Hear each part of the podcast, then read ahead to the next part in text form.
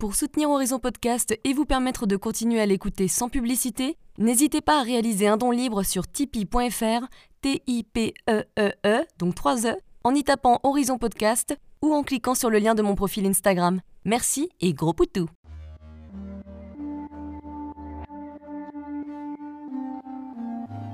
Hello, je suis Léna, passionnée de bien-être, mieux vivre et spiritualité. J'ai créé ce podcast pour faire connaître au plus grand nombre des méthodes alternatives pour aller mieux, que ce soit physiquement ou mentalement. Quel que soit votre problème, quelles que soient vos croyances, restons ouverts, restons curieux et testons. Bonjour à tous, aujourd'hui nous allons parler d'un problème dont de plus en plus de personnes souffrent, sans forcément le savoir d'ailleurs, à savoir la perméabilité intestinale avec Myriam Camou, nutrithérapeute, que vous pouvez également retrouver sous le pseudo de Green Coach Nutrition.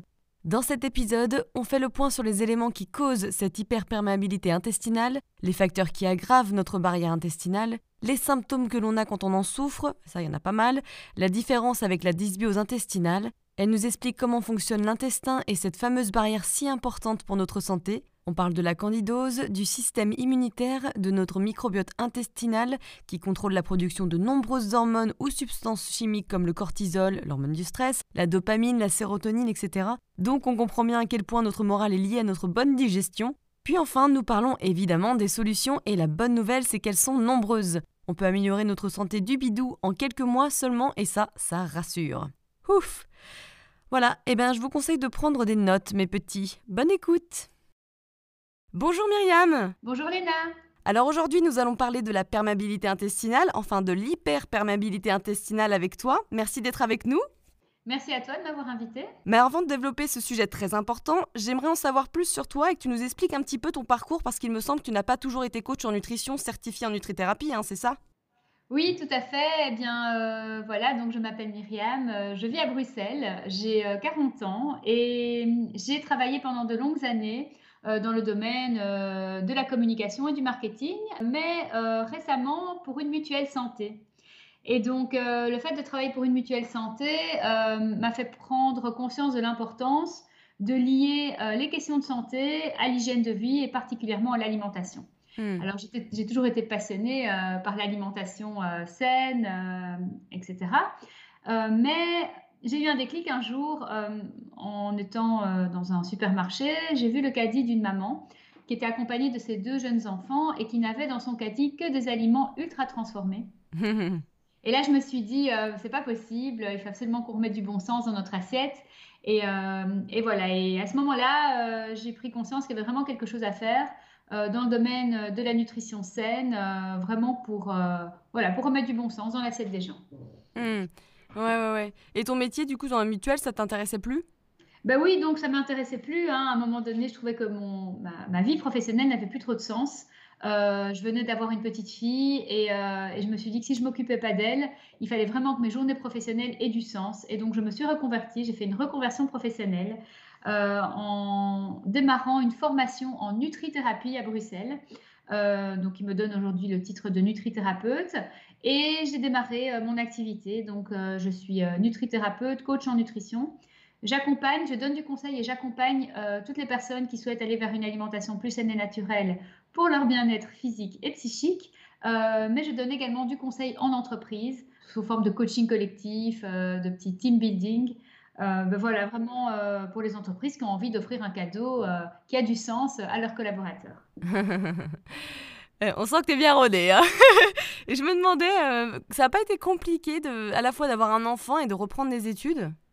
Mais si, mais la chance que j'ai eue, c'est que ces études en question sont spécifiquement prévues pour les personnes qui ont déjà un métier, qui ont déjà une formation, et donc les cours avaient lieu quelques week-ends par mois, un à deux week-ends par mois.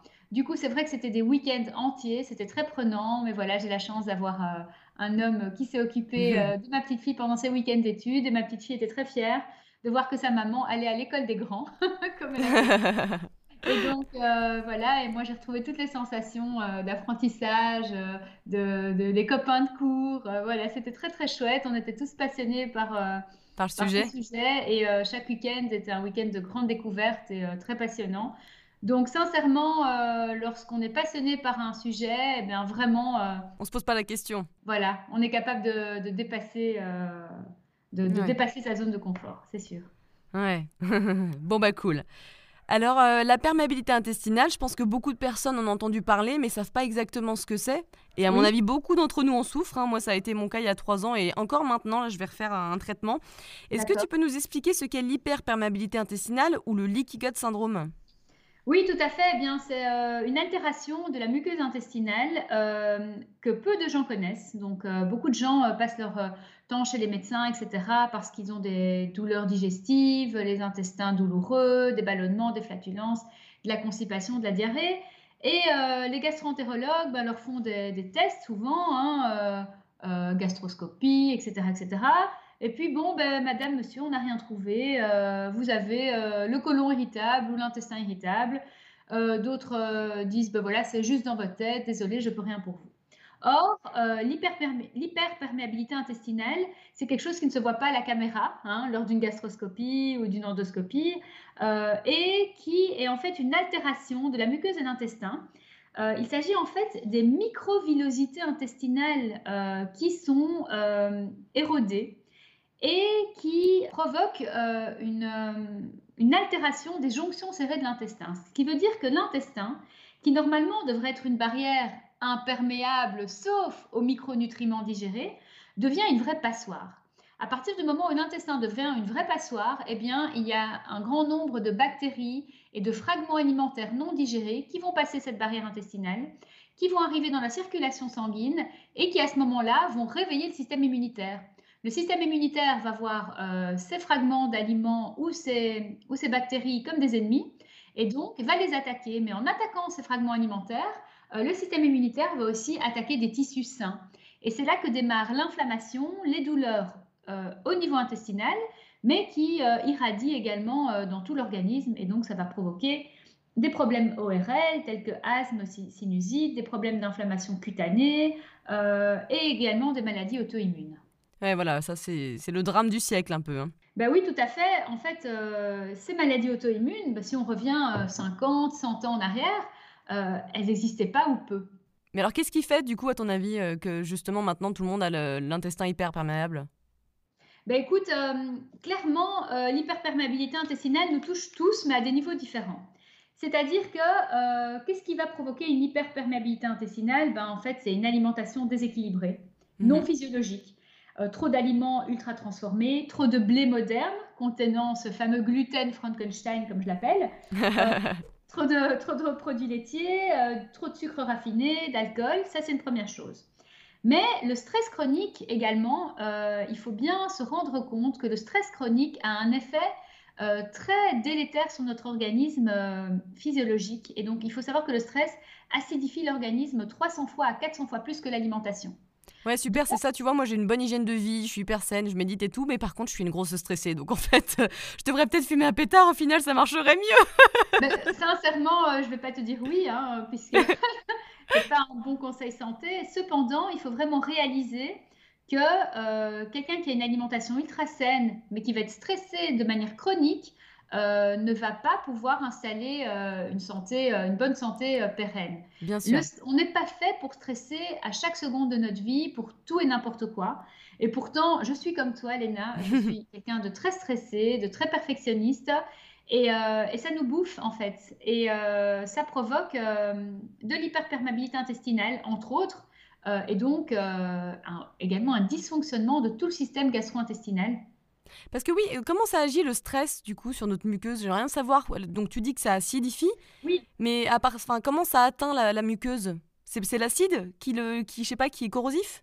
Non, non, c'est pas ça. C'est qu'en fait, le, donc le stress est un secteur, est un, pardon, un facteur aggravant euh, parce qu'en fait, il va être, il, il va activer la production de cytokines inflammatoires. Hmm. Euh, le stress va provoquer une montée de cortisol euh, et le cortisol va, euh, activer la production de ces cytokines inflammatoires euh, qui sont à la fois, qui sont un déclencheur de l'inflammation chronique.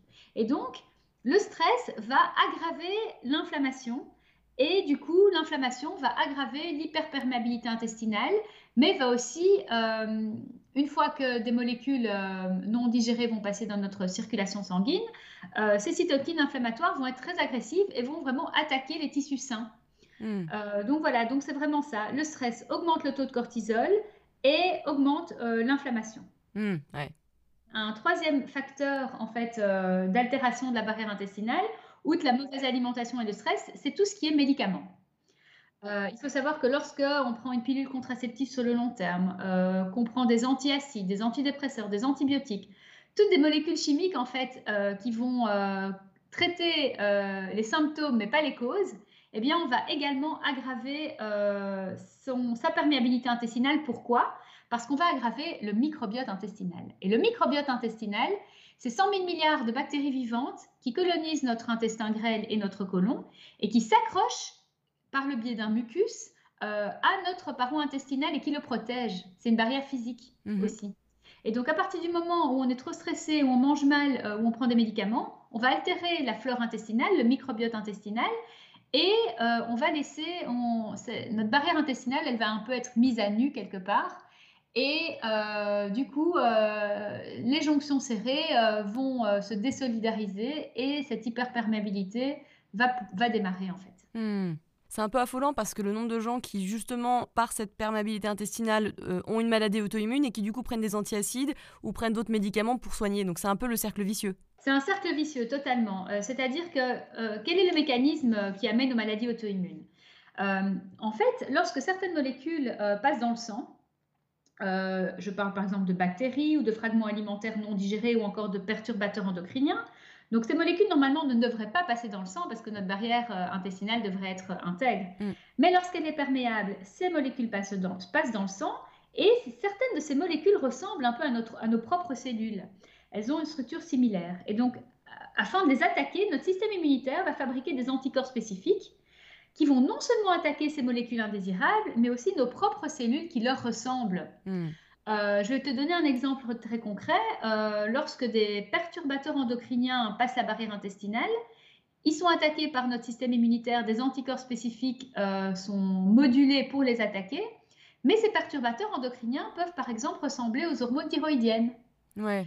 Du coup, ces, ces, anticorps spécifiques que notre système immunitaire a créés vont attaquer nos hormones thyroïdiennes sur le long terme c'est un peu ce qu'on appelle une cicatrice immunitaire en fait. Hmm. Euh, le fait que euh, des anticorps soient créés et attaquent nos propres cellules. Et les maladies auto-immunes, c'est notre propre système immunitaire qui a reçu un message faussé et qui va attaquer nos propres cellules. Et il faut savoir que généralement, lorsque on a cette cicatrice immunitaire, elle ne part jamais, mais on peut éteindre les symptômes des maladies auto-immunes.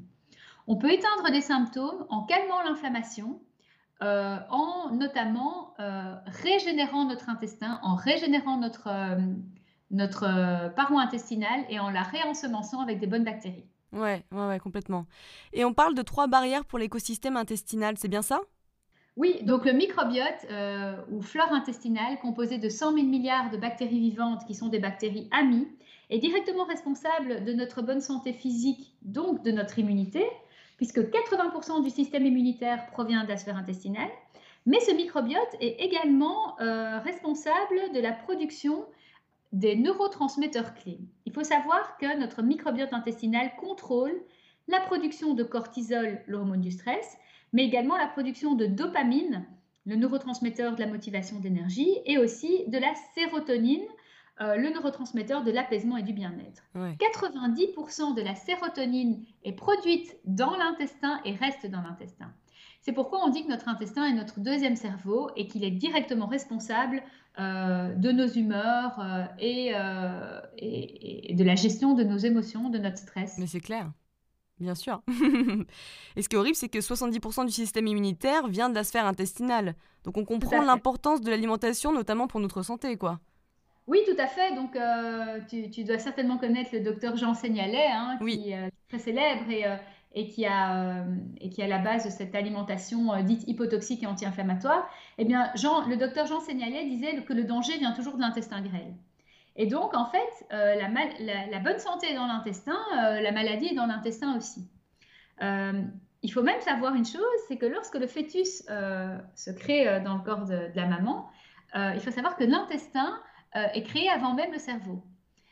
et que les premiers neurones créés dans ce petit être vivant sont les neurones de l'intestin.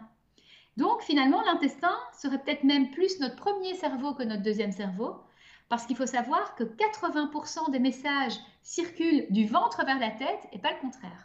Oui, c'est clair, on sous-estime hein, l'importance euh, du deuxième cerveau. Effectivement, je suis d'accord que les rôles devraient parfois s'échanger. tout à fait. Tout à fait.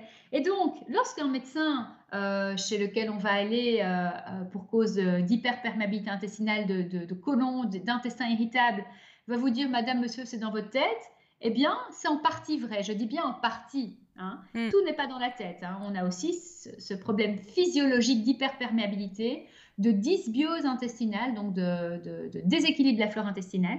Mais euh, le stress euh, va aggraver. Euh, et donc, le problème est partiellement dû à nos émotions. et donc, 50% du boulot de régénération d'intestin va se faire grâce à l'apaisement psychique, euh, et euh, à l'apaisement euh, voilà, des émotions négatives, anxiogènes et autres. J'en suis un petit peu la preuve vivante, entre guillemets, puisque moi j'avais des grosses douleurs donc intestinales, et effectivement avec un travail personnel et de méditation, donc plus, voilà, je pense vraiment psychologique, les douleurs se sont vraiment atténuées. Donc je pense que ça marche vraiment, j'en suis la preuve. c'est très intéressant, ton témoignage est très intéressant parce que ben voilà, il donne beaucoup d'espoir aux personnes aussi qui, font, font, font, qui sont là, bon maintenant, je vais manger euh, hypotoxique anti-inflammatoire, on va en parler d'ailleurs, hein, de ce que ça, ce terme couvre, je vais euh, bien faire du sport, etc., etc., mais qui à côté de ça euh, sont bouffés par le stress, l'angoisse, le perfectionnisme. manque de sens dans la vie. Voilà, le manque de sens évidemment dans la vie. c'est clair que se réveiller tous les matins et ne pas être aligné avec ses valeurs, avec, euh, avec euh, ce pourquoi on pense être fait, euh, aller à l'encontre de vraiment de, de, ce qui nous irait bien au quotidien, ça nous bouffe de l'intérieur. Mais c'est exactement ça. Moi, je connais des personnes qui me disent mais j'ai l'impression de faire tout bien, j'en peux plus. Qu'est-ce qu'il faut? Mais je lui dis mais est-ce que tu fais des travaux psychologiques? Est-ce que tu bosses à cette partie-là? Parce qu'il n'y a pas que le physique, il y a aussi le psychique. Donc, oui, oui, bien sûr. Tout à fait. Est-ce que tu es aligné, en fait, avec ben, ton quotidien professionnel avec ton quotidien au niveau personnel? Euh, voilà, il y a certaines personnes qui vont euh, au boulot tous les jours avec la boule au ventre euh, et sentent que ça, ça, ne va pas, quoi. Elles ne sont pas alignées, leur quotidien professionnel n'est pas lié à leurs aspirations profondes. Elles ont la conviction intime de ne pas travailler dans un domaine qui, qui, est en lien avec leurs convictions avec voilà, leurs objectifs de vie. Et donc, clairement, souvent, euh, il arrive que certaines personnes qui décident justement d'opérer une reconversion professionnelle euh, voient toutes leurs euh, douleurs physiques s'envoler. Ouais. C'est incroyable. Bah, j'ai pas encore changé totalement de métier, donc c'est peut-être pour ça que j'ai quelques douleurs des fois. Je rigole. alors oui, alors après, il arrive aussi que notre métier nous plaise et qu'il nous stresse également parce qu'on est très perfectionniste, hein, voilà. C'est ça. Donc là, c'est un autre problème. Mais la volonté, euh, oui, d'être parfait tout le temps. Aujourd'hui, dans notre société, euh, bah, on a énormément de pression. Hein. Euh, il faut que tout aille super bien. Hein. Il faut qu'on soit bien sur notre physique, il faut qu'on soit bien dans nos relations, il faut qu'on transmette une bonne image, il faut que notre couple soit super, donc que notre travail soit épanouissant épanouissant et, euh, et fonctionne. Hein. Et donc voilà, à un moment donné, euh, être au top dans tous les domaines de sa vie au même moment, c'est pas possible. Il faut accepter euh, une certaine vulnérabilité et surtout, comme je le dis souvent, remettre, comment dire, son bien-être et sa santé au cœur de ses préoccupations. Parce qu'une fois qu'on perd la santé, c'est très difficile ben voilà, d'être bien dans sa vie. on perd son boulot ou on, on, se sépare d'un conjoint qui n'était pas la bonne personne, c'est dur, euh, mais on s'en remet. Une fois qu'on perd la santé, c'est plus compliqué. Ah oui, donc, je dis souvent, euh, notre santé est notre bien le plus précieux et ça devrait être, il devrait être au centre de nos préoccupations, que ce soit euh, très concrètement avec l'alimentation, le sport, mais aussi de par nos émotions. Et en fait, on devrait faire plus de choses qui nous font plaisir. Exactement, remettons de la joie, bien sûr, plus de joie. Cherchons la joie chaque journée, il faut chercher ça. Exactement, on devrait faire plus de choses qui nous font plaisir. Or, souvent, on est dans l'obligation, la contrainte, euh, euh, le devoir, euh, absolument. voilà, donc je pense que si on fait plus de choses qui nous font plaisir, bah, déjà, on va sentir mieux dans notre tête et notre intestin s'en trouvera en meilleur état. Je suis complètement d'accord et c'est vrai que c'est ce que je disais à mon chéri il y a quelques temps. avec le confinement, bah, tu vois moins de personnes, donc du coup tu te marres moins quelque part, tu vois. Je me suis dit, putain, mais on, se marre même pas tous les jours, quoi. Je compte même pas euh, par jour.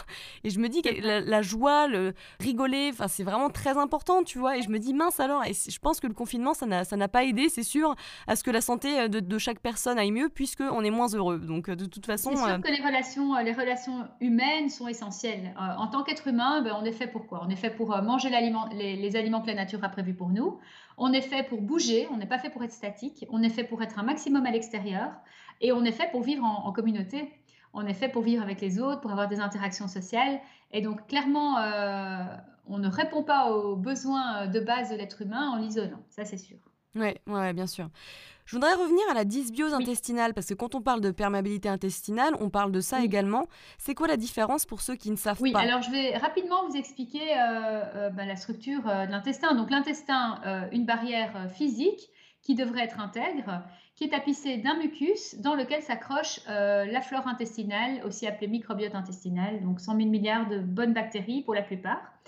Lorsqu'on a une alimentation déséquilibrée, trop de stress, lorsqu'on prend des médicaments sur le long terme, se produit ce qu'on appelle la dysbiose. La dysbiose, c'est un déséquilibre de la qualité de la flore intestinale.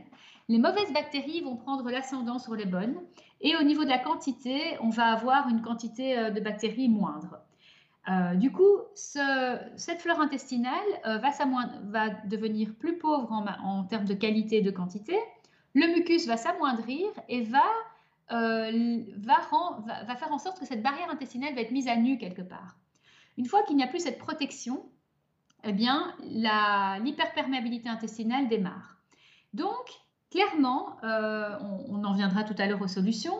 Euh, la solution va être de régénérer euh, la barrière intestinale en première intention et ensuite de réensemencer l'intestin par le biais de la prise de probiotiques notamment, avec des bonnes bactéries qui vont pouvoir venir se réaccrocher au mucus qui sera du coup à nouveau synthétisé par l'intestin pour recréer un écosystème sain. La dysbiose intestinale, on peut un peu faire euh, l'analogie avec euh, la, forêt amazonienne ravagée, si vous voulez. Hein.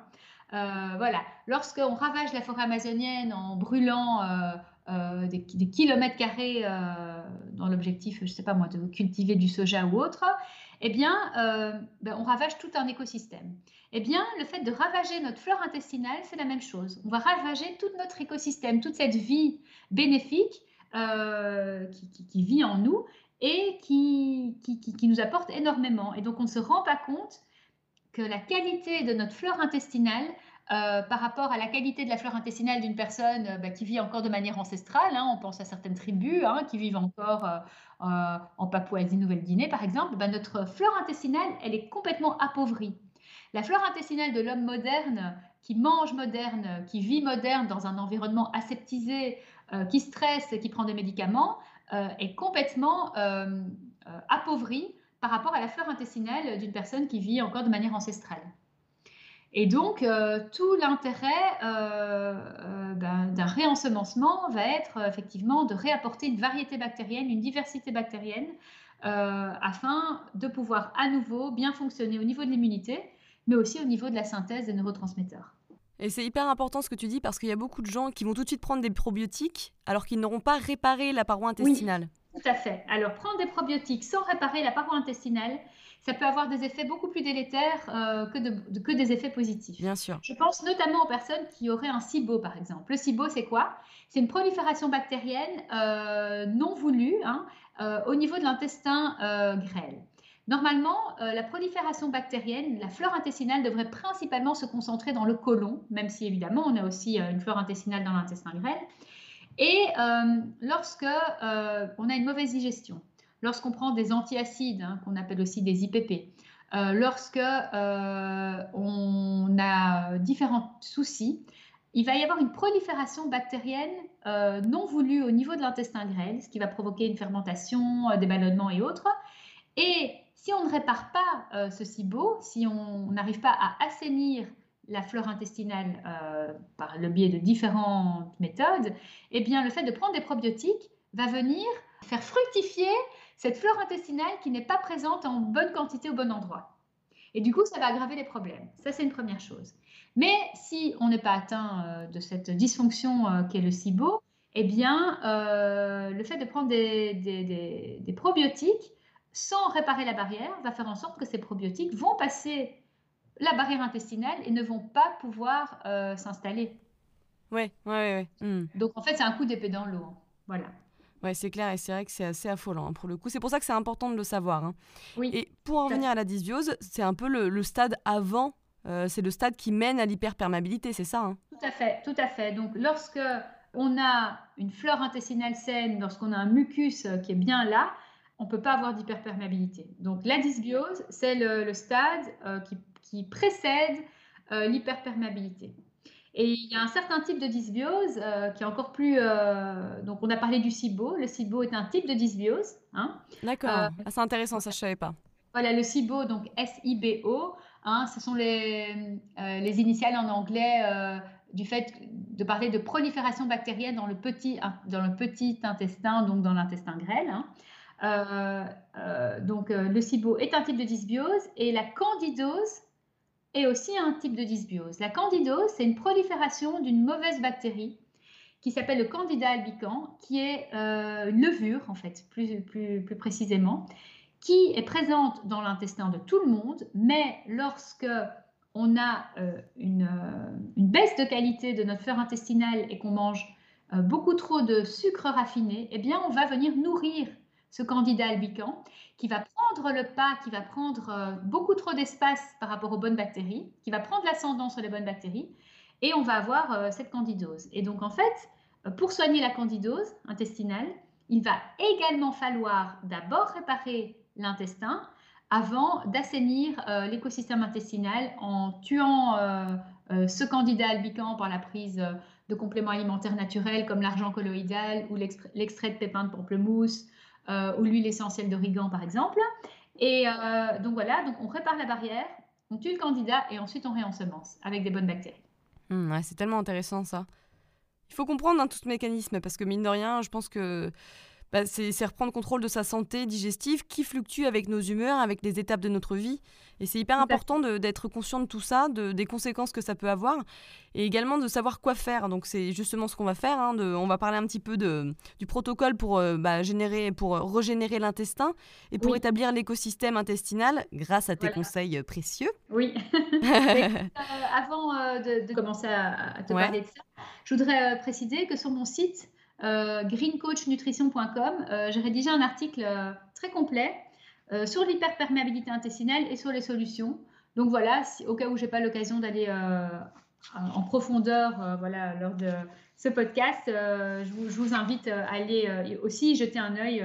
Franchement, il est très bien écrit et je pense que c'est important de le relire régulièrement parce qu'il y a quand même beaucoup d'informations et des fois on a du mal à comprendre d'où ça vient, qu'est-ce que c'est, etc. Donc du coup, relire régulièrement pour comprendre un petit peu ce qu'on a. Mais déjà, je trouve ça bien de, parler du SIBO, de la dysbiose intestinale, de la candidose, tu vois, de la perméabilité intestinale. Ça fait un gros récap des, des gros soucis connus. C'est vrai et donc ça lance des pistes et à partir du moment où on entend certains termes, hein, euh, quand on lance un terme comme hyperperméabilité intestinale, dysbiose, candidose, ben les personnes euh, qui n'en avaient jamais entendu parler vont commencer à se renseigner et là, ça ouvre euh, le champ des possibles. Parce que ce que je veux dire aussi, avant de parler des solutions, c'est qu'on on guérit de tout, de tous ces, de tous ces soucis gastro-intestinaux qui nous bouffent la vie, qui bouffent la vie de beaucoup de personnes que je coach au quotidien euh, et, j'ai énormément de témoignages euh, de personnes qui en sont sorties, euh, qui ont régénéré leur, écosystème intestinal, qui aujourd'hui vivent sans douleur.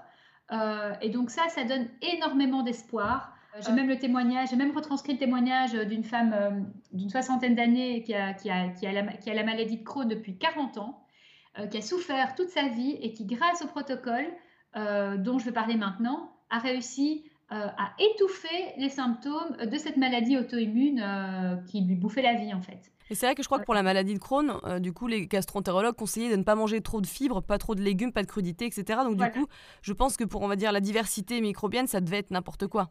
En fait, le problème de la plupart des médecins, et je veux évidemment pas tous les incriminer parce qu'il y en a aussi beaucoup qui sont bons, mais le, problème, c'est que on va travailler sur euh, le symptomatique et pas sur la cause.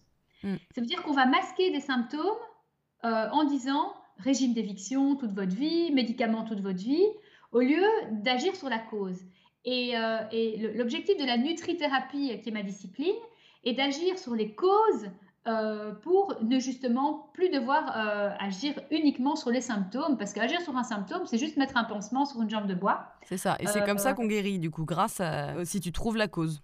Exactement, le but c'est d'agir sur les causes. Donc lorsque je vois des personnes qui ont de l'eczéma, qui ont de l'acné inflammatoire, qui ont des problèmes très graves liés à leur maladie auto-immune, j'ai toujours envie de leur dire, mais attention, agissez sur la cause, calmez l'inflammation.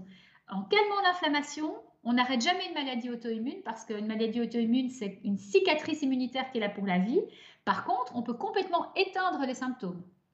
On peut complètement éteindre des symptômes euh, pour autant que on n'ait pas déjà été trop loin dans la maladie auto-immune, c'est-à-dire que certaines maladies auto-immunes laissent des, vraies séquelles. Je pense à la sclérose en plaques, par exemple. Et donc là, euh, ça va être compliqué. On ne peut pas revenir en arrière. Par contre, au moment M où, je, vous parle, là maintenant, on peut commencer un protocole afin d'éteindre les symptômes et de calmer l'inflammation. Euh, donc voilà, grâce justement bah, à ce protocole bah, dont je vais te parler tout de suite. bah oui, parce que déjà, comme d'habitude, hein, l'alimentation, c'est la clé, mais c'est pas n'importe laquelle. Est-ce que tu peux nous guider sur les aliments à favoriser et les aliments à éviter, même si on commence à connaître un petit peu la chanson? Oui, Mais tant mieux, parce que ça veut dire que ça rentre dans la société aussi. C'est vrai, c'est vrai. Donc aujourd'hui, euh, les grands principes de l'alimentation hypotoxique anti-inflammatoire, ben, bon, ils ont été euh, euh, émis par, par Jean Seignalet et par beaucoup d'autres médecins il y a déjà plusieurs dizaines d'années.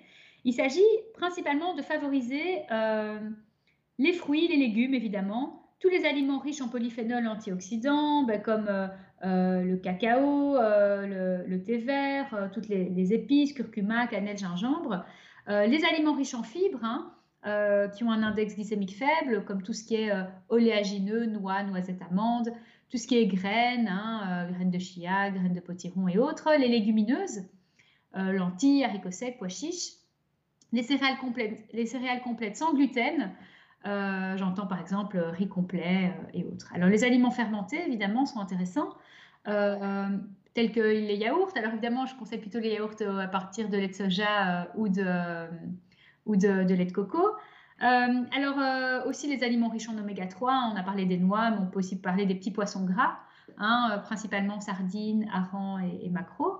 Des aliments riches en, magnésium et évidemment toujours penser à manger bio et à euh, cuire ces aliments avec une cuisson douce ou carrément manger. Ouais, ça c'est hyper important, hein, il me semble. Hein. La cuisson douce à la vapeur, euh, hop. La cuisson douce à la vapeur, hyper importante. Ça, c'est vraiment les grandes bases de l'alimentation hypotoxique et anti-inflammatoire. Et à contrario, qu'est-ce qu'on va éviter? Ben, Léna, euh, tu le sais, hein, je, je ne t'apprends rien en te disant qu'on va éviter le gluten du blé moderne, qui est un gluten Frankenstein, comme je l'appelle, qui est un gluten qui a été hybridé par les industriels et euh, que notre corps n'arrive pas à couper en petits morceaux, que notre corps n'arrive pas à digérer. Donc du coup, cette grosse molécule de gluten, cette grosse protéine, elle arrive intacte dans notre intestin et elle va venir créer dysbiose, premièrement. Et si notre intestin est déjà perméable, eh bien cette molécule de gluten, elle va passer la barrière intestinale et elle va réveiller le système immunitaire de manière très puissante. Et le système immunitaire qui attaque la molécule de gluten euh, va aussi attaquer des tissus sains et on connaît la chanson, inflammation au niveau intestinal, mais qui se répand aussi dans tout l'organisme, articulaire, peau, euh, sinusite, asthme et autres. Hein. Et le petit épeautre, t'en penses quoi? Alors, le, alors justement, donc là j'ai parlé du gluten du blé moderne. Le petit épeautre, c'est l'ancêtre du blé, euh, qui contient euh, peu de gluten et un gluten qui n'a pas été hybridé par les industriels. Donc je dis souvent, évitez le gluten du pain basique, des viennoiseries basiques, de la baguette blanche, etc. Et une fois que vous avez réparé votre barrière intestinale, et j'insiste bien là-dessus, oui, vous pourrez recommencer à consommer du gluten, mais pas n'importe lequel. Le gluten venant du petit épeautre, de l'épeautre, du seigle euh, ou de l'orge, euh, en panifié, donc euh, sous forme de pain, oui, surtout si le pain est fermenté au levain naturel.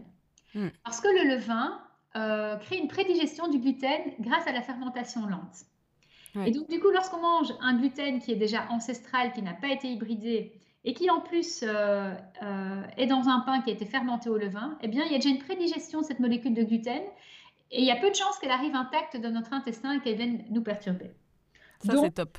Voilà, donc oui, on peut continuer à consommer du gluten pour autant qu'on ait réparé sa barrière intestinale, qu'on le choisit bien. Mais certaines personnes, même ce gluten-là, vont pas bien le, le supporter. Donc, pour certaines personnes, et principalement celles qui ont des maladies auto-immunes, et évidemment, euh, je pense à, la maladie cœliaque, hein, euh, on évite à 100% le gluten, ça c'est sûr. Ah ça, oui, oui, c'est sûr. La bonne nouvelle, c'est qu'il existe plein d'alternatives et qu'aujourd'hui, on peut faire un pain sans gluten avec des farines de sarrasin, de riz. D'ailleurs, il y a une recette euh, de pain sans gluten qui est très très bonne, qui a été testée par plein plein plein de personnes que je suis sur mon site greencoachnutrition.com et je vous invite à la tester. et sinon, et sinon, on peut aussi faire par exemple des, choses très simples, hein. des petites euh, crêpes à base de farine de sarrasin ou euh, farine euh, de pois chiches qui peuvent accompagner. Alors le maïs, t'en penses quoi? Parce que moi je trouve que le, maïs moderne, c'est un peu le gluten, hein. c'est un peu aussi du maïs Frankenstein. Alors clairement, le maïs, c'est comme le soja, on va toujours le prendre bio, déjà, c'est important. à partir du moment où les bio, normalement, on, devrait éviter les manipulations. Mais euh, ce qu'il faut aussi savoir, c'est que le maïs ne contient pas de bonne graisse. Euh, le maïs contient des oméga 6, qui sont certes des acides gras essentiels, mais qu'on consomme trop dans notre alimentation. Et donc, il va falloir essayer euh, de, contrebalancer ce trop plein d'oméga 6 par la prise d'oméga 3. D'où l'intérêt de consommer plus de noix et de poissons gras qui contiennent des acides gras oméga 3. Ouais. Voilà. Donc, toujours dans les aliments évités, donc on a parlé du gluten, les produits laitiers. Alors, les produits laitiers, euh, souvent les gens savent qu'ils sont délétères pour la santé à cause euh, du lactose. Mais pas que. Mais les produits laitiers, mais pas que. Le lactose, c'est le sucre du lait. La plupart des personnes ne le digèrent pas euh, parce que nous ne produisons plus dans notre intestin grêle une enzyme qui s'appelle la lactase et qui est directement responsable de la digestion du lactose. Normalement, en tant qu'être humain adulte, plus aucun de nous ne devrait synthétiser cette lactase. Mais euh, du fait de nos ancêtres qui, ont qui consomment du lait hein, euh, depuis euh, des, centaines d'années, eh bien, nous avons un polymorphisme génétique hmm. qui fait qu'en tant qu'être humain adulte, certains synthétisent encore cette, lactase qui est, qui est, nécessaire à la digestion du lactose. Mais normalement, on ne devrait plus. À partir de 3-4 ans, n'importe quel être humain ne devrait plus pouvoir digérer le lactose. Et lorsqu'on se penche un peu sur, par exemple, euh, certaines populations du sud, de l'hémisphère sud, hein, comme euh, les populations euh, d'Asie ou d'Afrique, eh bien, ils n'ont plus dans leur organisme de lactase. Ces populations-là, n'ayant pas eu l'habitude par leurs ancêtres de consommer du lait de vache, ne synthétisent pas cette enzyme nécessaire à la, à la digestion. Voilà, donc il y a le lactose d'une part, mais il y a aussi la caséine. La caséine, c'est une protéine du lait qui est inflammatoire et que, encore une fois, nous n'arrivons pas à digérer correctement. Et donc, elle va avoir exactement euh, le même effet que euh, la grosse molécule de gluten. Elle va provoquer une dysbiose. Et si notre intestin est déjà perméable, elle va passer la barrière, intestinale, elle va réveiller le système immunitaire. Euh, cette protéine de caséine, il faut savoir qu'elle est responsable de l'inflammation cutanée. Beaucoup de bébés qui souffrent d'eczéma, de même d'ados qui souffrent d'acné inflammatoire. Cette inflammation est, provoquée par la, la caséine et il faut aussi savoir que toutes les personnes qui sont asthmatiques ou qui ont des problèmes d'ordre euh, ORL, hein, sinusite ou autre, pourraient atténuer très fortement leurs symptômes en arrêtant totalement les produits laitiers. Et complètement. Moi, j'avais des angines blanches à répétition. Oui. Et quand j'ai arrêté les produits laitiers, j'en ai pas eu depuis. Ça fait euh, plus de 10 ans. Voilà, complètement. Les produits laitiers euh, créent vraiment une inflammation au niveau ORL, du mucus. Hein, ce mucus hein, qui vient engorger nos sinus. Euh, a pour objectif euh, de, faire sortir des toxines. Hein. Euh, donc voilà. que dire encore des produits laitiers? Ben, Les produits laitiers contiennent une hormone de croissance. L'IGF-1 Voilà, IGF-1, hormone de croissance, qui se comporte un peu comme de l'insuline, qui va faire croître, qui va nous faire grossir, qui va faire croître, qui va aussi provoquer une hyperkératinisation de la peau. donc épaississement de la peau, problème entre autres d'acné. Hein. Donc vraiment, les produits laitiers, tout comme euh, le blé moderne, à bannir. Mais bon, après, euh, au niveau de tout ce qui est à bannir, j'ajouterai évidemment tout ce qui est glucides euh, ou aliments qui élèvent très fort la glycémie. Hein. tout, ce Donc, qui tout ce qui est raffiné. Tout ce qui est raffiné, voilà. Toutes les farines raffinées, farine blanche, sucre blanc, pâte blanche, etc. L'alcool, évidemment, va, est très corrosif, va influencer l'hyperperméabilité intestinale. Pardon. L'eau du robinet non filtrée. Alors oui, j'allais te demander ça, c'est à cause du quoi? Du chlore et des perturbateurs endocriniens? Complètement. dans l'eau du robinet non filtrée, il y a du chlore. Le chlore agit comme un antibiotique sur notre flore intestinale. Il va tuer évidemment les mauvaises bactéries dans l'eau, hein, mais il va aussi tuer les bonnes bactéries dans notre intestin. Donc, comment faire? On filtre son eau du robinet en y mettant un bâton de charbon actif euh, qu'on peut acheter euh, dans plein de magasins bio, qu'on peut aussi acheter euh, sur un site que je, que je, propose souvent aux gens que je coach, qui s'appelle Casidomi. Sur le site de Casidomi, vous pouvez trouver euh, ces bâtons de charbon actif. C'est vrai que c'est assez critiqué. Hein. On dit que c'est pas assez, mais je pense que c'est déjà une bonne base. À défaut d'acheter un truc qui coûte beaucoup plus cher, je pense que c'est bien. C'est pas assez, mais c'est déjà bien. Euh, ce bâton de charbon actif euh, absorbe plein, plein, plein de toxiques, de perturbateurs endocriniens, etc., de chlore. Mais c'est sûr que le must, et, et là j'en ai fait récemment l'acquisition et j'en suis ravie, c'est d'acheter un osmoseur. Un mmh. osmoseur qui est en fait une machine euh, qui filtre euh, parfaitement l'eau et de laquelle ressort une eau parfaitement purifiée, légèrement euh, minéralisée, mais pas trop, et, qui ne contient plus aucun toxique. Voilà. Moi, j'ai investi dans un Berkey. Tu vois, on hésitait, on a pris un Berkey. Bah, c'est pas mal. Et on est aussi quand même très content. C'est pas mal. Et c'est clair que ça permet de, un, de faire du bien à l'environnement en n'achetant plus de, bouteilles en plastique, mais à soi-même aussi parce que ce plastique, des bouteilles, migre dans l'eau est un, vrai perturbateur endocrinien. Mm. Donc, euh, à choisir entre l'eau du robinet non filtrée et l'eau de, des bouteilles en plastique, on a du mal à faire son choix. Hein. Ouais, c'est compliqué. Je pense qu'en fait, dans ces cas-là, il faut mieux alterner. Parce que... Tout à fait. Un point qui est très important et sur lequel j'insiste de plus en plus, c'est de manger varié pour diversifier notre microbiote. Et toi, tu conseilles de consommer au moins 25 fruits et légumes différents chaque semaine, hein, c'est ça? Oui, c'est vrai. Alors, il faut savoir que, bon, c'est pas toujours possible. Et, euh, avant même de te parler euh, de cette diversité au niveau fruits et légumes, il faut que je précise une chose. C'est que lorsqu'on a un, intestin irritable ou une hyperperméabilité intestinale, on va très très mal digérer les fruits et les légumes crus euh, à cause des fibres. Donc, le temps de réparer sa barrière intestinale, je recommande euh, de consommer les fruits plutôt cuits, donc en compote, et euh, les légumes sous forme de jus sans les fibres. Voilà, pour quand même avoir euh, tout, ce qui est, tout ce qui est micronutriments, molécules intéressantes. Oui, parce que les Buddha Balls, c'est bien, mais c'est quand ton intestin va très bien. exactement, exactement. Et donc, une fois que l'intestin est réparé, que le microbiote peut refaire son boulot, Puisque le boulot du microbiote, c'est quoi? C'est métaboliser, c'est manger, c'est transformer les fibres, euh, entre autres des fruits et des légumes, pour fructifier. Donc, je conseille de consommer euh, au moins, enfin au moins, euh, si possible, 25 fruits et légumes différents chaque semaine pour augmenter la diversité microbienne, parce qu'il faut savoir que chaque fruit et chaque légume apporte un type, un type de polyphénol, d'antioxydants et un type de fibre qui va faire fructifier d'une manière ou d'une autre euh, une famille de bactéries. Bah c'est ça, c'est comme ça qu'on enrichit notre flore intestinale, c'est en variant. Tout à fait, tout à fait. Donc, euh, donc voilà, donc ça c'est un peu le. Et oui, donc non, mais tu as raison de, de, le dire parce qu'il ne faut pas que les personnes qui ont des problèmes de digestion et d'inflammation intestinale et qui sont hyper motivées à la suite de ce podcast, il ne faut pas qu'elles diversifient tout de suite. Non, non, non, non. Moi, je sais que quand j'ai des, tu vois, quand j'ai des phases où je ballonne, où je sens que ma digestion est pas GG, dans ces cas-là, je prends plutôt du cuit et je, je, mets moins d'aliments au sein de mon assiette. Tout à fait. Euh, un régime d'éviction euh, peut être nécessaire, mais attention, il faut qu'il soit temporaire. Parce que je vois énormément de personnes qui me disent voilà, je fais le régime FODMAP. Hein. Le régime FODMAP, c'est quoi? C'est éliminer tous les sucres fermenticibles de son alimentation. Euh, et par sucre fermenticible, j'entends les fibres. La plupart des FODMAP sont des fibres, des fibres contenues dans les fruits, dans les légumes, dans l'ail, dans l'oignon, euh, dans les lentilles et autres. Hein.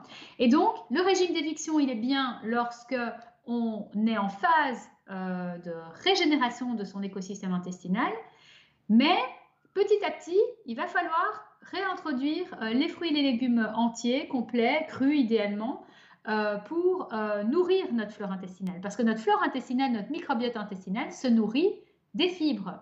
Il ne peut pas fructifier sans ces fibres qui sont aussi appelées des prébiotiques et qui vont être à la base ben voilà, de, de la diversité et de la quantité euh, de bonnes bactéries intestinales. Ouais, ouais. En tout cas, les jus de légumes, c'est pas mal. Hein. Bon, tout le monde n'a pas une machine, mais je pense que de temps en temps, euh, c'est de se faire une cure ah de vitamines, c'est vraiment intéressant et ça permet de réparer tout en ayant tout ce que tu as besoin pour réparer, justement. Tout à fait. Je dis toujours que les jus de légumes, c'est une bombe nutritionnelle euh, parce que ça va nous permettre d'assimiler une très grande quantité de vitamines, de minéraux, d'enzymes digestives, de polyphénols, de caroténoïdes. Euh, sans les méfaits euh, des fibres qui sont irritantes pour les personnes qui n'ont pas un écosystème sain, euh, et que ça va vraiment nous permettre de nous nourrir et de nous apporter plein de bienfaits sans le méfait temporaire pour certaines personnes des fibres. Et je suis d'accord et je suis assez étonnée aussi d'un truc, c'est que j'ai investi dans un Vitamix. Oui. Donc c'est un gros broyeur, tu sais, c'est la Rolls-Royce des mixeurs. Tout à fait. Et donc moi, du coup, euh, comme ma sœur, hein, je mets euh, plein de légumes, euh, une demi-pomme, et puis gingembre, curcuma, kale, céleri, chou-fleur, brocoli. Et le céleri, pourtant, à la base, je le digère pas du tout. Et là, il est tellement mixé que ça passe, j'ai aucun souci de digestion. Ça passe super bien. Tout à fait. L'extracteur de jus, il va transformer des légumes crus en jus. Il y a le jus qui va sortir d'un côté, la pulpe qui va sortir de l'autre, et la pulpe, ben, généralement, on la jette ou on, la met au compost. Et ce dont tu me parles, il s'agit donc d'un blender ultra puissant qui va mixer tellement finement les légumes et les fruits entiers qu'une prédigestion mécanique va déjà être faite. Ouais c'est clair que du coup, ton estomac va devoir travailler beaucoup moins. Et ça, c'est aussi intéressant. Tu vois, moi, si tu veux, l'extracteur de jus, je le garde pour l'été. Et euh, en fait, euh, le smoothie, c'est plus pour l'hiver. Moi, c'est comme ça. En ce moment, c'est ce que j'ai envie. Oui. Et, c'est vrai que c'est vraiment impressionnant dans tout ce qu'on y met. Et tu te fais une dose de vitamine C et de plein de nutriments euh, qui est assez intéressante. Tout à fait. Donc, en fait, ça va alléger le travail de l'estomac parce qu'il y a vraiment une prédigestion. tout est déjà broyé tellement finement. Mais attention, les fibres sont quand même toujours là, même si elles sont finement broyées. Bien sûr. C'est vrai que euh, euh, ça allège la digestion, mais pour les personnes qui ont euh, un intestin complètement ravagé, ce ne sera pas la solution. complètement, c'est jus tout court. Ce ne sera pas la solution à ce moment-là. La solution, ce sera plutôt le jus de légumes en attendant de réparer son écosystème intestinal.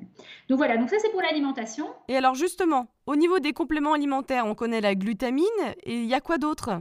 Et même la glutamine, hein, tu peux nous en parler un peu, évidemment. Hein. Oui, bien sûr, tout à fait. Donc en fait, euh, le protocole de restauration d'écosystème intestinal, c'est certes une alimentation hypotoxique anti-inflammatoire, mais ça ne suffit pas. Éviter certains aliments et, euh, et, en, et en apporter d'autres, c'est déjà très bien. Gérer son stress et ses émotions, c'est déjà énorme, mais en tant qu'adulte, notre organisme ne se régénère pas aussi rapidement que celui d'un enfant, par exemple. Et donc, il va falloir s'aider de compléments alimentaires qui vont catalyser les réactions du corps humain. Par catalyser, j'entends euh, accélérer. Et donc, euh, le, micro, enfin, le, complément alimentaire clé de la régénération intestinale, c'est la glutamine. Qu'est-ce que la glutamine? Il s'agit d'un acide aminé, donc d'un constituant de la chaîne protéique, qui euh, est le carburant des entérocytes, les molécules de l'intestin. Donc en prenant une supplémentation en glutamine, on va euh, accélérer la régénération de la muqueuse intestinale. Alors la supplémentation que je propose euh, est une supplémentation qui ne contient pas que de la glutamine, mais aussi plein de cofacteurs d'assimilation. Et vous retrouverez la référence hein, sur mon site, dans mon article qui se trouve sur mon site. Et donc cette glutamine, elle va accélérer la régénération des molécules de l'intestin Trois semaines après avoir démarré la glutamine, on va pouvoir commencer les probiotiques et le réensemencement de l'intestin avec des bonnes bactéries. Voilà. Et donc, en accélérant la régénération intestinale et en réensemençant l'intestin avec des bonnes bactéries, tout en consommant une alimentation hypotoxique anti-inflammatoire et en gérant ses émotions, eh bien, euh, je vous assure qu'en trois mois, on peut vraiment euh, changer euh, de vie puisque les, douleurs peuvent, peuvent vraiment s'atténuer très fortement, voire complètement passer. Ouais. Trois mois sont vraiment. Euh, un protocole de trois mois peut déjà vraiment euh, faire la différence. Ouais, ça c'est super. On passe des mois à souffrir et puis ça se dégrade au fur et à mesure. Alors si tu dis qu'en trois mois seulement tu peux voir la différence, je pense que ça peut faire plaisir à beaucoup de nos auditeurs. Mais oui, non seulement ça va leur faire plaisir, mais en plus ils vont tester et ils, vont remarquer euh, l'effet. les cellules de l'intestin se régénèrent plus ou moins toutes les trois mm. semaines. Donc il faut savoir que déjà en trois semaines, en accélérant leur, leur régénération et en accélérant donc la régénération de la paroi intestinale, déjà au bout de trois semaines, on peut se sentir beaucoup mieux. Je ne dis pas que les douleurs vont passer, hein. mais donc voilà, euh, ça c'est vraiment euh, un levier euh, très très très intéressant et très important. Alors certaines personnes me disent oui, mais bon, on peut faire sans quand même, on peut faire sans les compléments alimentaires. On aurait pu faire sans si on vivait dans une vie complètement naturelle. Cependant, avec tous ces médicaments qu'on a bouffés pendant des années, euh, avec ce stress qu'on a accumulé pendant des années, avec cette malbouffe euh, qu'on a, voilà, on a vraiment perturbé notre organisme. Et donc je pense que céder de compléments alimentaires qui, vont, qui sont des compléments alimentaires naturels euh, outre mesure, hein, qui vont venir accélérer la régénération de l'intestin, ça peut être tout à fait bénéfique et il ne faut pas s'en priver. Alors en plus des probiotiques et de la glutamine, il y a quoi? Les oméga 3 par exemple? Alors, il y a les micronutriments de base que je conseille de toute façon de prendre tous les jours de sa vie, qui sont la vitamine D, essentielle à la régénération intestinale, mais aussi au fonctionnement hormonal, au bien-être psychique euh, et à l'immunité, et évidemment aussi euh, à la fixation du calcium sur les os. Donc, la vitamine D, elle est hyper importante et on sous-estime son importance. Aujourd'hui, il a été mis en, lumière le fait qu'un bon taux de vitamine D euh, est garant d'une super immunité entre autres contre le Covid, hein, euh, il faut le dire. Et donc, si vous faites par exemple 50 kg, il faudrait prendre 5000 unités internationales de vitamine D par jour. Bah, moi, je fais 48 kg, j'en prends 4008 par jour. Voilà, c'est ça. ça, c'est vraiment la base de la base. Tous les jours de sa vie, une quantité de vitamine D essentielle. Euh, pourquoi? Euh, Parce que la vitamine D, c'est une vitamine qui est très peu apportée par l'alimentation et qui est principalement synthétisée par la peau exposée au soleil. Donc, si on ne peut pas s'exposer sans crème solaire un peu au soleil tous les jours de sa vie, on est d'office carencé en vitamine D. Donc, essentiel, première chose. Deuxième micronutriment clé, les oméga 3. Les acides gras oméga 3 sont des graisses anti-inflammatoires qui vont réguler l'inflammation et qui, euh, de ce fait, vont être extrêmement bénéfiques pour euh, la régénération de l'écosystème intestinal. Troisième micronutriment clé, le magnésium. Euh, sans magnésium, on ne peut pas utiliser ce qu'on mange comme source d'énergie. Donc, qui dit pas d'énergie dit une régénération compliquée de l'organisme. Et le magnésium, on pourrait en prendre pratiquement tout le temps puisqu'on est vraiment tous carencés maintenant. On est tous carencés et on l'épuise au quotidien à cause du stress. Voilà, le stress et le café épuisent nos réserves de magnésium et notre magnésium fuit dans les urines au quotidien, ce qui provoque une acidification des tissus. Qui dit acidification des tissus dit encore une fois inflammation. Donc tout, tout est lié. Hein. Tout est lié. Ouais, je pense que c'est difficile maintenant de ne plus être carencé quelque part. Hein. C'est difficile parce que notre mode de vie ne correspond pas à ce pourquoi nous sommes initialement faits. notre alimentation ne correspond pas à nos besoins réels. Euh, et donc, euh, l'homme moderne, l'homme, la femme moderne, euh, ne vit plus de la manière pour laquelle elle est faite et donc pour laquelle nous sommes faits. Et donc, si nous ne vivons plus avec un mode de vie qui est fait pour nous, eh bien, on va devoir compenser, clairement par des compléments alimentaires. Euh, et, je voudrais aussi insister sur une dernière chose, enfin sur deux dernières choses, c'est euh, l'activité physique et euh, le sommeil. Ouais. Il n'y a rien à faire, le sommeil réparateur est essentiel parce qu'en fait c'est pendant la nuit qu'on régénère notre corps. D'ailleurs, le complément alimentaire de glutamine sera pris avant de se coucher. donc si on dort trop peu, ben, on ne donne pas l'opportunité à notre organisme de se régénérer correctement. Et on ne donne pas non plus l'opportunité à notre organisme de se détoxifier correctement. Mais je suis assez d'accord parce que par exemple, si je sais pas, je dois prendre l'avion, me lever à 5 heures du matin et que j'ai dormi 3 heures, je me sens pas bien au niveau de mon, intestin. Tout à fait. Au niveau de mon ventre, il se passe quelque chose. Alors, je sais pas si c'est une coïncidence, mais je sens, euh, je sais pas, ça se passe, ça se passe pas bien. Je sens qu'il a, il a pas fait son travail. Mais voilà, donc il y a deux choses qui se passent pendant la nuit. Euh, il y a la régénération du corps et il y a aussi la détoxification hépatique. Du coup, je rebondis en disant que qui a une hyperperméabilité intestinale va avoir tendance à engorger son foie parce que toutes les toxines qui vont passer la barrière intestinale, elles vont passer dans la circulation sanguine et c'est qui qui va les ramasser derrière? C'est le foie. C'est le petit foie. Donc clairement, la phase 2 après la régénération de l'écosystème intestinal, c'est la phase de détoxification hépatique. Hmm. On pourra en reparler euh, à d'autres occasions, mais euh, voilà, donc ça c'est vraiment important, le sommeil. Et puis l'activité physique, il n'y a rien à faire. Hein. L'activité physique nous déstresse, génère des endorphines, augmente le nombre de mitochondries qu'on a dans les cellules, c'est nos cellules énergétiques, hein, euh, euh, nos centrales énergétiques, pardon. Et donc plus on va avoir une activité physique, plus on va oxygéner notre corps, euh, ben voilà, plus on va augmenter nos centrales énergétiques, ce qui nous permet euh, ce qui permet une meilleure respiration cellulaire, euh, une, meilleure santé, une meilleure énergie. Euh, Tout en sachant qu'il ne faut pas en abuser parce que là, on se fait du stress chronique en plus. Euh, alors, il ne faut pas en abuser. Pourquoi? Parce que c'est vrai que le sport à haute intensité, de manière trop importante, crée de l'inflammation. Donc, en fait, encore une fois, en tant qu'être humain, on n'est pas fait pour faire 5 heures de sport tous les jours. Intensif, j'entends. Et donc, une fois qu'on, si vous voulez qu'on ne répond pas aux besoins physiologiques du corps et qu'on le stresse beaucoup trop, eh bien, il va y avoir une inflammation qui va se créer, et notamment au niveau gastro-intestinal. Euh, par exemple, les, coureurs euh, de long cours, hein, les coureurs professionnels qui font des marathons, etc., etc., de par leur activité physique très intense, ont tous de l'hyperperméabilité intestinale pour deux raisons. La première, c'est que les chocs, les chocs, hein, le fait de courir, d'avoir ces chocs, va désolidariser les jonctions serrées de l'intestin de manière mécanique. Et la deuxième raison, c'est que le sang, au moment où on court ou au moment où on fait un très gros effort physique, ne va plus affluer vers le, système intestinal, mais va affluer vers les muscles. Mm. Et donc, une fois que euh, l'irrigation va revenir, ben, euh, ça va être compliqué et il y a clairement de l'inflammation qui va se créer. Et donc, je conseille à tous les grands sportifs de euh, prendre très, de vraiment prendre soin de leur système gastro-intestinal, notamment en, le régénérant grâce à de la, glutamine. Pardon. Bah, oui, effectivement, beaucoup de sportifs prennent de la glutamine. Oui, ils prennent de la glutamine pour deux raisons, parce que la glutamine, c'est le carburant de l'intestin. C'est aussi euh, l'un des, des micronutriments qui nourrit nos muscles et qui nourrit notre immunité. Il faut savoir que les lymphocytes, hein, lorsque le système immunitaire est appelé, euh, les lymphocytes ont besoin de glutamine pour euh, fonctionner. Et donc vraiment la glutamine, c'est un acide aminé clé euh, au niveau musculaire, régénération intestinale et au niveau du, du système immunitaire, pardon. Voilà. la base, quoi.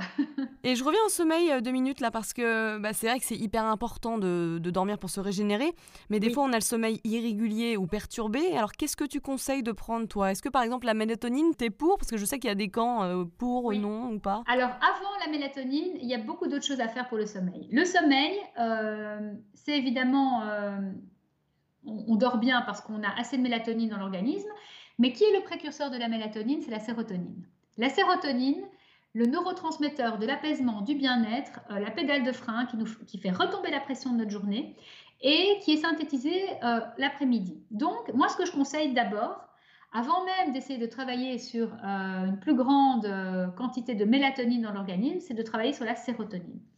Pour travailler sur la sérotonine, ben, c'est aussi enfin, travailler sur la sérotonine, c'est aussi travailler sur la gestion du stress. Donc, pour faire retomber son taux de cortisol, donc de stress, et augmenter son taux de sérotonine, il y a évidemment toutes les techniques de relaxation, mais il y a aussi certains compléments alimentaires intéressants, comme euh, le griffonia et le safran, qui, pris en supplémentation vers 16-17 heures, vont vous aider euh, à, à synthétiser plus de sérotonine naturellement oui, le safran, c'est un antidépresseur puissant en plus. Tout à fait. Ce sont des antidépresseurs naturels qui contiennent, en tout cas pour le griffonia, le précurseur direct de la sérotonine et qui vont vraiment aider euh, à se sentir plus relax, plus à l'aise et donc à avoir un meilleur sommeil. Si la sérotonine et, euh, pardon, si le griffonia et le safran ne sont pas euh, suffisants, une supplémentation avec de la mélatonine, de la passiflore, du passiflore, etc., et certaines plantes, peut vraiment aider à mieux dormir. Alors on dit oui, la mélatonine est controversée, pas vraiment. Euh, il faut savoir que la, que la mélatonine euh, a un pouvoir antioxydant très puissant. et donc, il vaut mieux prendre un peu de mélatonine et avoir un sommeil profond et réparateur que se dire je, n'en prends pas et de pas dormir. Hein. Pas dormir. C'est pire que prendre la mélatonine, bien sûr. C'est pire que mm. tout. Vous, tout le monde en a fait l'expérience. Une mauvaise nuit, on est de mauvaise humeur, on ne peut pas se concentrer, on a la gréline, l'hormone de la faim qui explose, on a envie de se jeter sur du sucré et du mauvais gras pour compenser notre fatigue. Euh, c'est vraiment euh, la porte ouverte à toute la dérégulation euh, du corps, hein, le manque de sommeil. Donc vraiment, c'est quelque chose dont il faut vraiment prendre soin. Ouais, ouais, non, mais je suis complètement d'accord. C'est hyper important. Hyper important. Alors, on va finir par un jeu de questions-réponses. Donc, l'idée, c'est de répondre rapidement à une petite série de questions. D'accord. S'il ne devait rester qu'un seul livre, lequel serait-il? Un des livres de David Servan-Schreiber, euh, qui a été un des déclencheurs par rapport à, voilà, à mon changement de vie euh, et à mon attirance pour, euh, pour la nutrithérapie. Moi aussi, c'est marrant. Je tu sais que je l'ai toujours dans mon, c'est mon petit livre de chevet. un petit déj idéal? Alors, mon petit déj idéal, c'est un petit déjeuner protéiné et gras. c'est deux œufs brouillés avec un demi-avocat, euh, un, filet de jus de citron, un peu d'huile d'olive et quelques crudités. Une routine matinale recommandée qui fonctionnerait pour tous. Un petit peu de yoga. Euh, parce que le yoga permet euh, le renforcement musculaire et permet aussi bah, la gestion de sa journée avec, de manière apaisée. Une habitude à prendre Une habitude à prendre, boire de l'eau pure suffisamment toute la journée parce que l'eau est intéressante, non pas parce qu'elle nous apporte, mais parce qu'elle euh, nous fait éliminer. Et donc, euh, boire assez d'eau, c'est euh, éliminer toutes les toxines et tous les déchets. Une habitude à supprimer. Le sucre. ça revient souvent, ça. Hein. voilà, le sucre, mais pas n'importe lequel. Je parle vraiment de tout ce qui est sucrerie industrielle. Ça, il faut vraiment complètement laisser tomber. On peut trouver plein d'alternatives naturelles. Tout à, fait. On oublie complètement toutes les sucreries industrielles. Je les appelle les sucreries des années 90. Hein, oui, c'est ça, bah, c'est con parce qu'on a grandi là-dedans. Mais...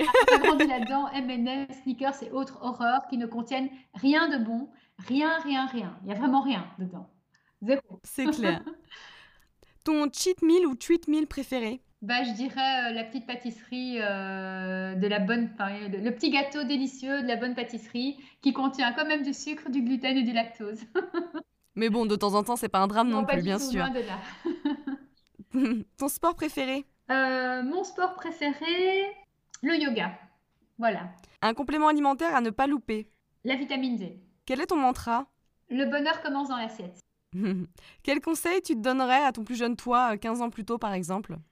Ah là là, arrête le gluten, les produits laitiers et tu verras, tu n'auras plus de boutons. Où est-ce qu'on peut te trouver? Alors, vous pouvez me retrouver sur mon site greencoachnutrition.com euh, et également sur les réseaux sociaux. Euh, sur euh, Instagram, vous tapez Green Coach Nutrition. sur Facebook, Green Coach Nutrition également. Et donc voilà, je me ferai un plaisir de vous retrouver via mon mm. site et via les réseaux sociaux. Eh ben merci beaucoup. Merci à toi Léna, c'était un plaisir.